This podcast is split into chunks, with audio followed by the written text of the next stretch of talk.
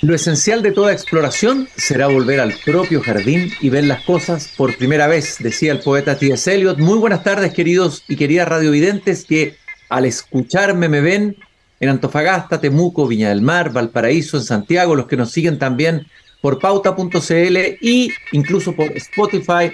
Estoy ya en mi jardín, acabo de abrir la verja de madera de este jardín y estoy junto a mi tocadisco ochentero porque se acaba de ir un gran intérprete de la música folclórica, una voz y un rostro que probablemente generaciones anteriores, sobre todo generaciones más antiguas, conocen muy bien. Yo lo tengo grabado en parte de mi infancia y adolescencia, un personaje que está metido en el inconsciente nacional por algún lado. Por alguna parte me refiero a Pedro Mesone, quien naciera en Temuco y falleciera esta madrugada. A él vamos a dedicar hoy día el programa a entender un poco su obra, su música, su vida, su trayectoria, pero primero me gustaría escuchar un poquito y compartir con ustedes este tema de Pedro Mesone, El Corralero. Para que no sufra más, siempre fuiste el más certero y por eso debes sumar aliviar. ¿Cómo pretendes que yo, que lo crié de potrillo, clave en su pecho un cuchillo? Porque el patrón lo ordenó, déjelo nomás bastar, no rechace mi consejo, que yo lo voy a enterrar. Cuando, cuando se muera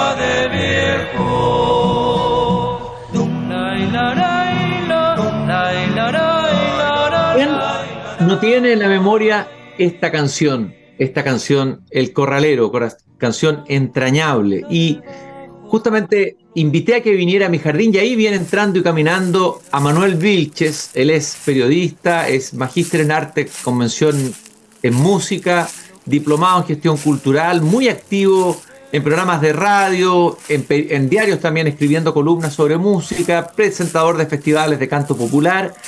Eh, Manuel Vilches en el jardín. Manuel, gracias por haber aceptado mi invitación. Muy buenas tardes. Hola Cristian, gusto saludarte y sí, bueno, feliz de estar acá porque más allá del, como decía la presentación, más allá de la importancia en abstracto, digamos, de un personaje como Mesone, también está, figuras como él están teñidas para muchas generaciones, digamos. Yo tengo, yo nací en 76, cuando ya había pasado este boom en el que estuvo Pedro Mesone, pero en los años 90 lo descubrí, lo vi una vez en el Festival de Olmué, todavía con muy buena voz, y escuchar su, algún CD, un disco compacto que andaba por ahí fue, fue muy revelador, fue, a mí me impactó mucho. Yo vengo de la familia de la nueva canción chilena, el canto comprometido, entonces, toda esta gente que uno miraba como con recelo en un momento, por razones históricas, uno quedaba pasmado ahí y viendo, bueno, en el disco además canciones de Rolando Alarcón, de Víctor Jara, en fin, había una convivencia muy impresionante y escucharlo a él en esos momentos de los años 60 es, un verdadero lujo, yo creo, hasta hoy día. Cada tanto vuelve a esos discos y, las emociones y, la admiración es mucho. Bueno, hay que recordar, no lo dije, que Pedro Mesone recibió el Premio Nacional de Música Folclórica el año 2000 16. Y eh, me gustaría preguntarte, ¿qué es lo que te impactó? ¿Qué es lo que te llamó la atención? Claro, existía la idea de que toda esta era una música cartonada, no auténtica, y que la verdadera música popular era la otra, la que venía de mano Violeta Parra y en adelante. Eh, pero ¿qué fue lo que te impactó en, Pedro Mesone? Mira, como yo el recuerdo que tengo de Pedro Mesone, obviamente en los años 80, más chico, salía en televisión mucho, pero la vez como que me confronté a él, como te digo, fue en el Festival del Muelle 95, lo daba la televisión en esa época, y dije, vamos a ver cuántos puntos calza este gallito, digamos, a ver esta gente de este mundo tan ajeno, qué sé yo. Y eh, me impactó mucho la presentación, hizo una versión del solitario como con arreglo de película vaquero, así como en trompera, ta, ta, ta, ta, como que arriba Entonces entró al campeón el tipo, o sea, a los 20 segundos ya tenía el teatro vuelto loco.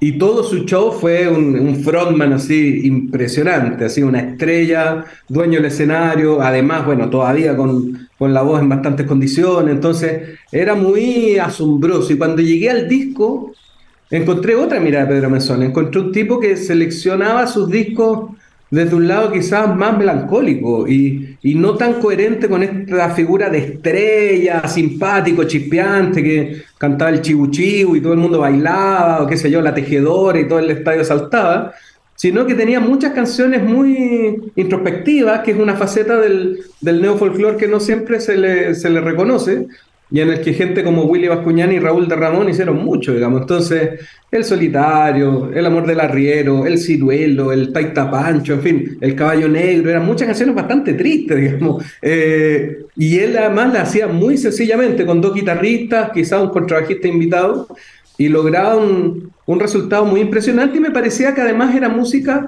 muy popular, digamos, de que de acartonado no tenía nada, sí, tenía estos arreglos vocales un poco efectistas, ¿no? Que de este mundo del que viene de Argentina, digamos, de los, de los Huancahuá, qué sé yo, los, los trovadores del norte, y que Atahualpa que decía que eran esos grupos que cuando uno cantaba, los otros le hacían burla, eh, por todos los, recursos vocales.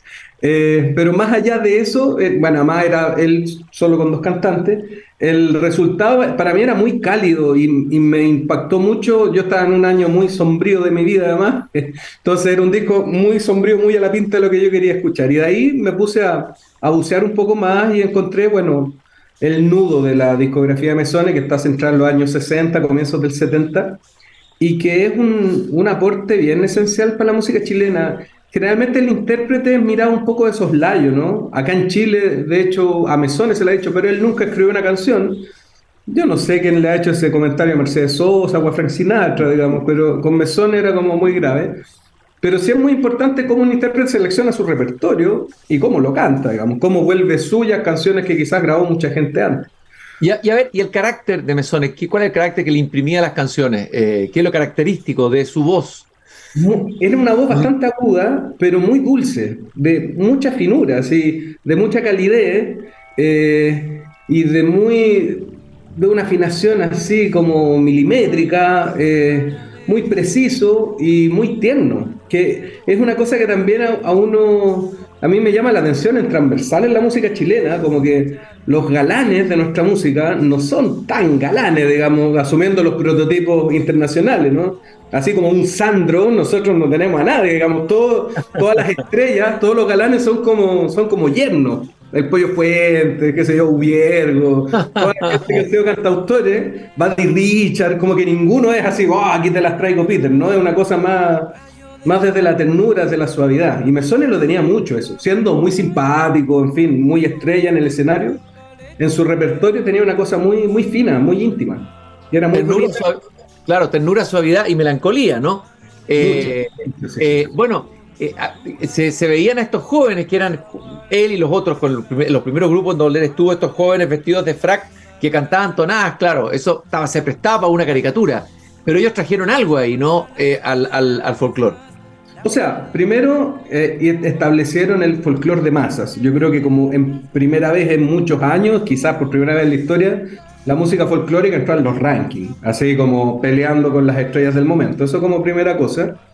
Segundo, claro, traen una actualización que hace que la música se interese, llegue a la población, llegue a la juventud. Se dice mucho que en esa época, comienzo de los 60, fue que, no sé, pues mucha gente empezó a tocar guitarra en la casa, como que pasó a ser un modelo a replicar, como queremos cantar como ellos, queremos cantar Elvis, los Beatles y los cuatro cuartos, digamos.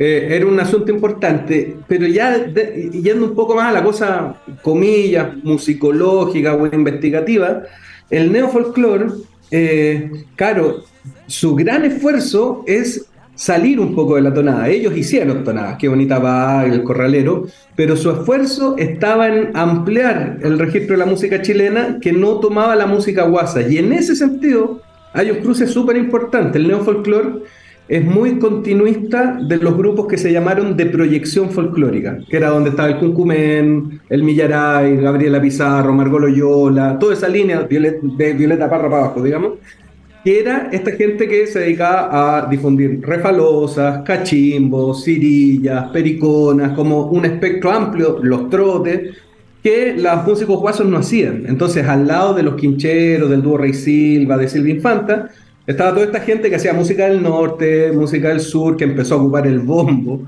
como instrumento de percusión, que era un instrumento argentino, que era un tremendo agravio, digamos, pero ellos lo empezaron a usar. Entonces, parte de lo que después asentó la nueva canción chilena, la música latinoamericana. Eh, acá, por ejemplo, el ciruelo que te nombré es una guarania, el ritmo, que es un ritmo paraguayo que tiene que ver con este momento de fulgor que tuvo la música paraguaya en todo el mundo en los 50. Eh, el primer éxito de los cuatro cuartos es Juan Payé, que es un rasguido doble, que es un ritmo argentino. Entonces, parte de la matriz latinoamericana de la nueva canción chilena tiene que ver con que el neofolclore también la hizo. ¿Y por qué tiene que ver? Porque muchos de los nombres del neofolclore posteriormente estuvieron en la nueva canción. O sea, Patricio Mans tiene canciones grabadas por los cuatro cuartos, Rolando Alarcón tiene canciones por los cuatro cuartos, eh, Las Cuatro Brujas se hicieron amigas de Violeta Parra porque le grabaron los parabienes al revés, los Paulos grabaron dos veces Te vi mujer de Ángel Parra. Entonces había un diálogo. Entonces, ver como el neo, los músicos de derecha acá, los músicos de izquierda acá, eh, a mediados de los años 60 no tienen ni un sentido. Convivían, tenían su, su línea divisoria, digamos, la Peña de los Parras dividía a los que eran de acá, a los, los que cantaban y los que iban de público, digamos. Eh, tenían grupos culturales, pero dialogaban mucho. El, arriba de la cordillera, su versión más célebre es con los cuatro cuartos, la arregló el Chinurquidi. No sé, como anécdota, cuando yo saqué el libro de Rolando Alarcón y le conté a Ángel Parra que había salido, me dijo, por supuesto, sí, supe, me compré dos libros, uno para mí y otro para mi amiga Paso Undurraga. Eh, año 2009, digamos, ya había pasado suficiente cosas, pero ellos seguían siendo amigos. Y, por ejemplo, Mesone con Rolando Alarcón tuvieron una amistad hasta la muerte de Rolando, digamos. Y yo conocí a Mesone personalmente por eso, por Rolando Alarcón, lo entrevisté y nadie me puede negar que ahí había cariño auténtico, admiración profunda, como una relación muy intensa. Oye, Manuel, eh, y también hay que, hay que decir que este, este cantante que tenía muy buena pinta, tenía buena voz, podría haber escogido otro camino atrás de la música, incluso más fácil, porque no estaba claro que el folclore le iba a asegurar éxito, digamos, ni, eh, ni, ni eh, digamos, resultados inmediatos. Y sin embargo, él toma un camino que es un camino loable, digamos, ¿no? Que es cantar folclore. Eh. Cantar folclore, pero además de otra manera, digamos. Y ahí yo creo que en el camino de Mesones se cruza otra figura esencial que murió hace muchos años, que es el Chinurquidi. si no me equivoco, ellos coinciden en un coro universitario, eran, estaban radicados los dos en la quinta región, y Urquidi, que venía del mundo del jazz y que además cantaban en el coro, como que lo alentó a que hicieran un grupo que cantaba cortinas radiales. En los años 60 en, alguna radio, en la que estaban ellos dos, eh, Torti, eh, se me confunde, Fernando Torti, pues después el hermano Patricio lo reemplazó, y Conejo Morales. Y entre ellos cuatro, claro, era un grupo que hacía jingles y en algún momento lo hacen cantar y suben eh, al escenario y se vuelven un suceso inmediatamente, pero claro, ahí entre Urquidi y Mesone está esta necesidad de, no, cantemos nuestra música a la usanza de cómo lo hacían los Huancahuá y otros grupos argentinos, entonces, que a su vez, a mi juicio, yo supongo, tenían que ver con los grupos vocales estadounidenses. Yo me imagino que todo eso bubú, papá, tiene que ver, no sé, con los Platters, los Cuatro Haces, con músicos de ese, de ese estilo, digamos, el trabajo de la onomatopeya y todo eso. Entonces, claro, intentan así muy tentativamente, así intuitivamente, y resulta, pero inmediato, o sea, los, los cuatro cuartos a fines del 63 ya eran portada de revista, fue una revolución, sinceramente, que duró muy poquito, eh, pero que fue muy intensa. Y, eh, o sea, en esos 3, 4 años, la cantidad de clásicos de la música chilena que hay es una cosa brutal, digamos, entre las que hizo Rolando Larcón, las que hizo Mans, las que hizo Willy Bascuñá, las de Raúl de Ramón, hay por lo menos 10, 12, 15 canciones, El Corralero de Sobal, Qué bonita va, de Flores del Campo, hay por lo menos 15, 20 grandes clásicos de la música chilena que se hicieron en tres años. ese periodo es, es verdaderamente una locura. Estoy caminando por mi jardín con Manuel Vilches, periodista, diplomado en gestión cultural, magíster en música, bueno, un hombre que sabe harto de la historia de nuestra propia música y eh, estamos rindiéndole un homenaje a Pedro Mesone que falleciera esta madrugada. Hoy es primero de junio, estamos en Desde el Jardín. Tengo un tocadisco chentero aquí. ¿Qué canción te gustaría escuchar? eh, Pamar Adentro, El Ovejero, y también ahí podríamos comentar La Niña Sube a la Lancha. ¿Cuál te parece más emblemático de esos temas? Ay, todas.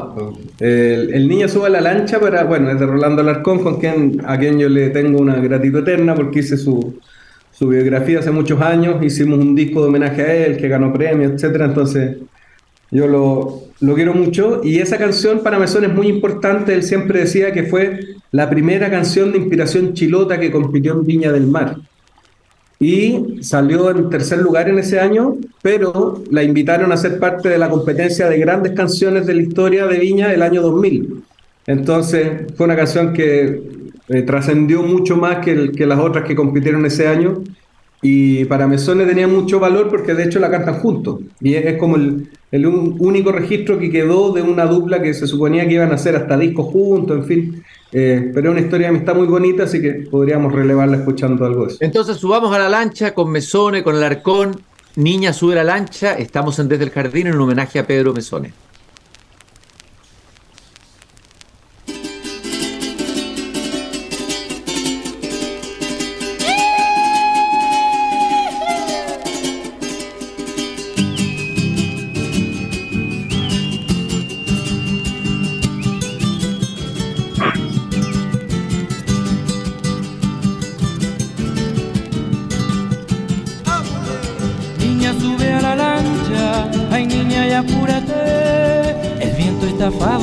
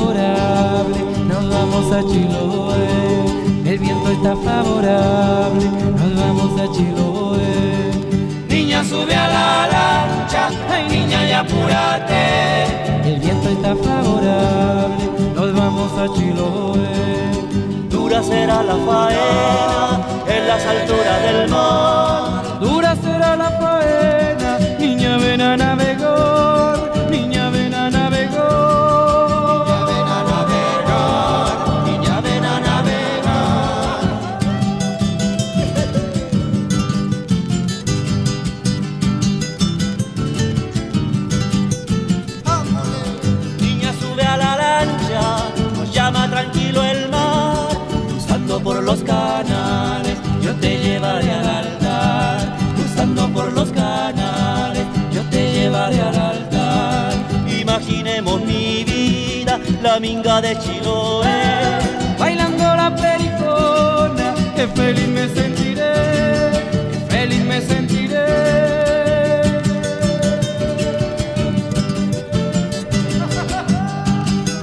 La verdad es que estas canciones con el tiempo se escuchan cada vez mejor ¿eh? y, uno se saca el prejuicio que yo mismo tuve siempre, que consideraba todos este, estos cantores los metían en el, paquete de los acartonados y verdad, uno estas canciones ya se hicieron entrañables, son ya están dentro del inconsciente nacional, por decirlo así, ¿no?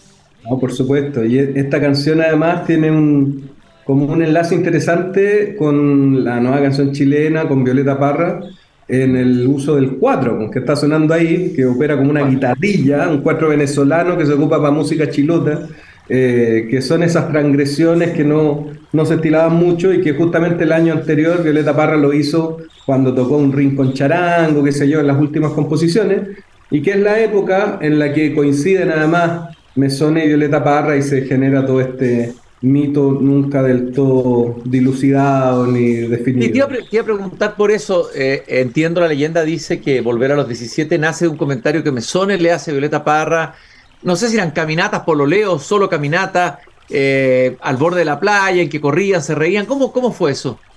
Claro, era una, una gira de mediados de año de la Chile Ríe Canta, que es un, el Chile Ridicante era como un holding maravilloso que tenía René Largofaría, un gran hombre de las difusiones y de la gestión cultural de la época. Entonces el Chile Ridicanta comenzó como un programa de radio. Después pasó a ser una gira.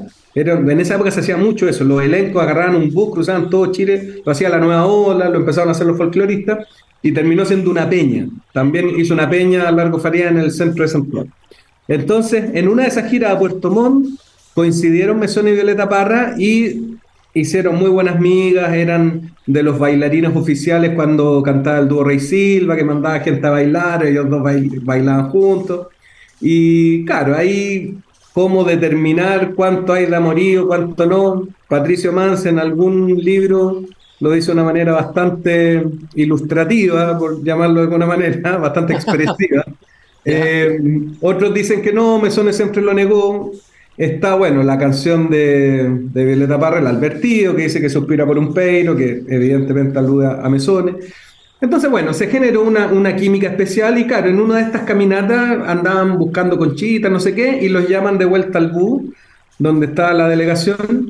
Entonces te le dice, apúrate, apúrate, que nos vamos a quedar abajo, y qué sé yo, y en un momento me suena y le dice, claro, oye, si parecemos cabros de 17, ¿cómo de 17 así? Pues como cabros chicos corriendo, que se nos va el burro, recogiendo piedritas, como... Y se supone que desde ahí la señora tenía algo dando vuelta ahí, y tiempito después salió la canción. Eh, tiene, puede, puede, ser, digamos, tiene bastante asidero, y, y Mesón en ese sentido fue siempre un hombre bien mesurado, no, no era no era de ficcionar ni amplificar mucho historias. De hecho, esta se la guardó con bastante recato toda su vida. Bueno, sabemos que la música popular chilena, el canto no y todo, todo atravesado también por el contexto político e ideológico del país muy fuertemente, por el compromiso de la mayoría de los músicos con la causa de la unidad popular, de la izquierda, etcétera. Y Mesone parece que no se subió a ese carro, o no se habría subido nunca. Incluso a, la no. Claro, esa lancha no. Y, y, leí unas declaraciones que decía que se sentía como obligado que tenía que subirse, pero él no quería subirse. Incluso hay un episodio, parece, creo que en el Estadio Chile, no sé dónde, de sí. diferencia, que lo chiflan. Ay, ¿Cómo es esa historia de Pedro Mesón, esa relación? A mí, a mí, me la contó con lujo de detalle esa historia, que es muy divertida. Él la, después, 40, 40 años después, la contaba con mucha gracia. Es que el año 70, el 69 ese es el primer festival de la nueva canción chilena. Hoy día uno piensa en nueva canción chilena y se imagina básicamente un charango y un fusil, digamos, uno al lado del otro. Pero el primer festival era un festival muy amplio y ahí era una competencia de canciones donde estaban los grandes nombres de lo que hoy se entiende por la nueva canción, pero además compitió Willy Bascuñán, eh, Raúl de Ramón, Sergio Sobal, eh, Alcino Fuentes con eh, Alcino Fuentes, Martín Domínguez, que era un trovador así medio hippie de la época, y toda esta otra gente.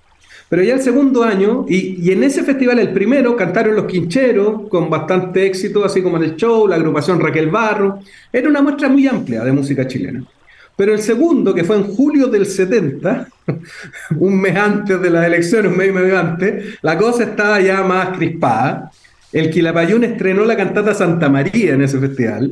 Eh, y claro, era una muestra no competitiva, pero sí iban a hacer muchas canciones, todas ligadas a la UP, en fin, al triunfayendo, la expectativa del momento. Y Ricardo García, el ideólogo, en una idea no muy feliz de la que se arrepintió inmediatamente, se le ocurrió que Pedro Mesones se vería muy bien cantando eh, un homenaje a Nicanor Molinare. Entonces, eh, Mesones poquito antes había um, había grabado el himno de la patria joven, de la patria nueva, no sé, el himno de la juventud freísta. Demócrata cristiana. Claro, demócrata cristiana, y él además admitió, que creo que cantó el himno de Tomich, pero dijo que iba a votar por Tomich. Lo que hoy día, visto a la distancia y considerando oh. que el otro candidato era Alessandri, uno decía, bueno, por lo menos Tomich, digamos, uno lo miraría hasta con, con cierta simpatía. Digamos. Pero no, en la época le costó caro y dijo que fue una pifiadera, pero eterna, eh, él, le llama, él le llamaba la batalla del Estadio Chile, así le quedó grabado en el corazón, dijo. Eh, y decía, cara, imagínate, si era un meeting de la UP, todos gritando la cantata Santa María, y yo cantando chiu chiu, era absurdo, absurdo. Entonces lo empiezan a pifiar y él tiene en la memoria de que los Parra y o Víctor Jara estaban abajo del escenario y que le gritaban cosas como bájate, momio, qué sé yo, como que sintió que entre las pifias, como esa escena de película que ves a todo el mundo pifiándote, que ves una mancha que aúlla, digamos, estaban estos músicos que también le gritaban. Y él dice que se bajó y los persiguió. Dijo, en un momento agarró un palo y salí con un palo corriendo así por los camarines desaforados y vi que algunos se guardaron en las puertas y empecé a pegarle a las puertas con el palo. Y en un momento dijo, me paré y dije, ¿qué estoy haciendo? Así, ¿Y qué estamos haciendo todos? ¿Qué es esto? Así como, ¿cómo llegamos a vivir una cosa así? Y ahí ya se calmó, se fondió, salió del estadio y en la noche se fue a comer con Ricardo García. Le dijo, pero ¿cómo se te ocurre? ¿Por qué me hiciste esto? ¿Qué te he hecho yo para que me tire a los leones de esta manera? Y García dijo, no, me equivoqué, me di absolutamente mal el, el ánimo del público, pensé que iba a poder hacer lo mismo el año pasado y no resultó, perdóname, qué sé yo. Pero ese momento para Mesones fue una, fue una línea divisoria y de hecho ya cuando ocurre el golpe de Estado adhiere inmediatamente, después apoyó el plebiscito a, a Pinochet, y eso obviamente, claro, apoyó al sí, digamos. Entonces, eso le significó un montón de cuestionamientos, críticas por tomar posiciones políticas no muy comunes al, al mundo de la cultura, que bueno, que es algo que eh, no sé si es necesario que al respecto, pero hoy día, digamos. Claro, lo que está claro es que tiene que haber diversidad, eh, es decir, en, todas partes, de la música, la cultura, la literatura, es absurdo que todos piensen igual, eso es claro. una unidad, ¿no? Pero se entiende que en el mundo, el mundo de la música, eh, el imaginario de la izquierda está muy entrelazado con, con la música con las canciones del grupo. O sea, ahí hay una cosa línea divisoria, para mí la línea divisoria es la opción política, la acción política, y ya como, no sé, el caso Maquena, que era el más controvertido. O sea, claro, cuando uno ve a los quincheros haciendo el patito, burlándose de la viuda de Allende, uno dice, sí, aquí hay una línea delicada, digamos, que... luego. No, no debiste hacerlo. O cuando tomas un rol como en la que tu trabajo es censurar discos y dejar, dejar que la gente no cante.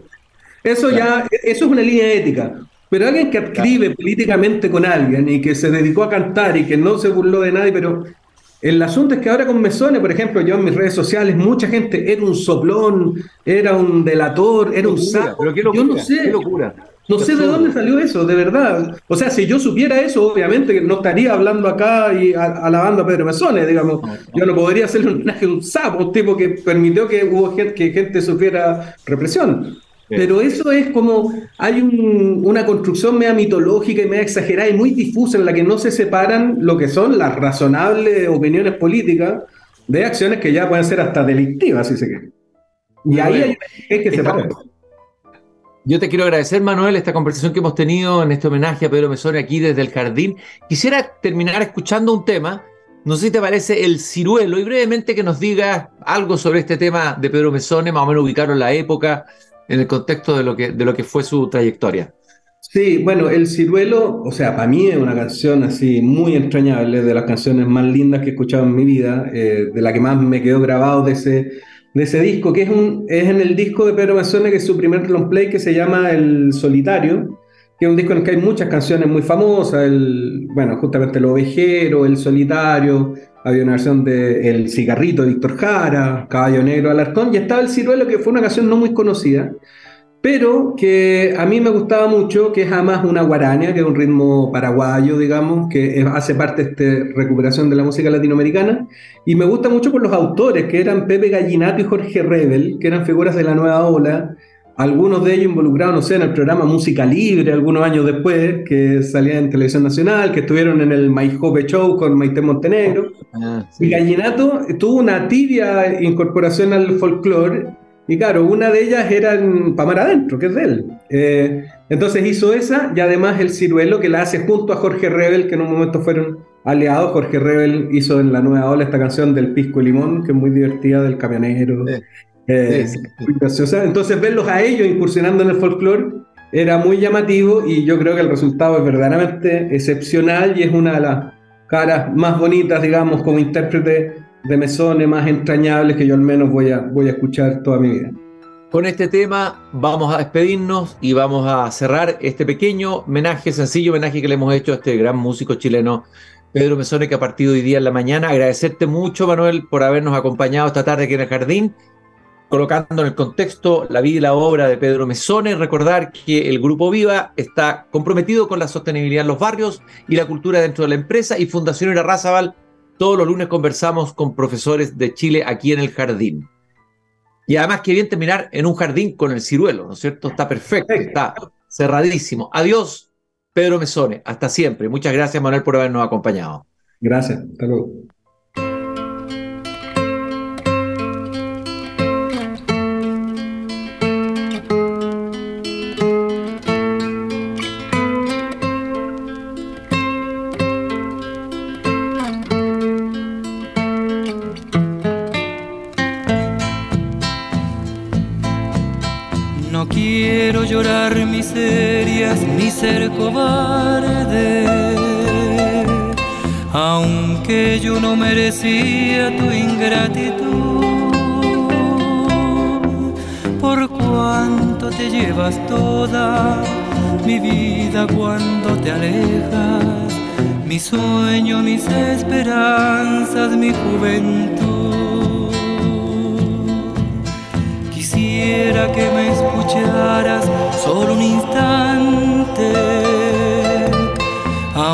Aunque ya no sea como antes para decir,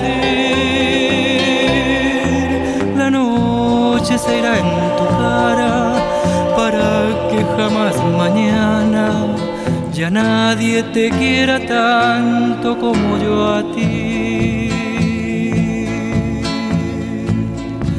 Dirán que son los amores como el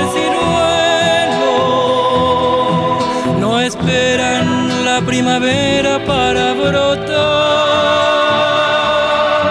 pero yo no me convenzo que se ha de pasar el tiempo, también como aquel ciruelo deban cambiar.